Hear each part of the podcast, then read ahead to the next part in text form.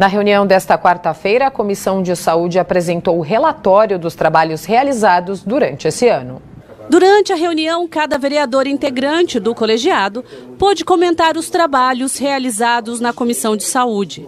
Logo após a apresentação individual, foi a vez do presidente da comissão, o vereador André Santos, apresentar os dados em geral dos trabalhos de 2023. Segundo o relatório, entre 1 de março e 13 de dezembro, foram realizadas pela comissão 18 reuniões ordinárias com 118 projetos designados, 59 pareceres emitidos, 16 audiências públicas, envio de 64 ofícios e duas diligências, sendo uma no Hospital do Servidor e outra no Hospital Sorocabana. A avaliação é a demonstração da nossa comissão é, em relação ao respeito com a nossa cidade e com a nossa população.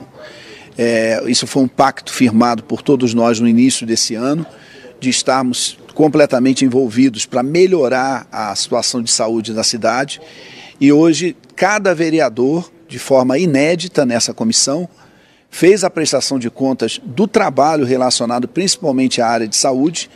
Além disso, nós fizemos a prestação de conta do trabalho da comissão. Quer dizer, além do trabalho individual de cada vereador, a comissão fez um balanço do que foi apresentado é, de trabalho para que toda a nossa população possa ter é, o esclarecimento dos nossos atos, até porque fomos eleitos pelo voto da nossa população e é dever de cada um de nós prestarmos contas daquilo que estamos fazendo.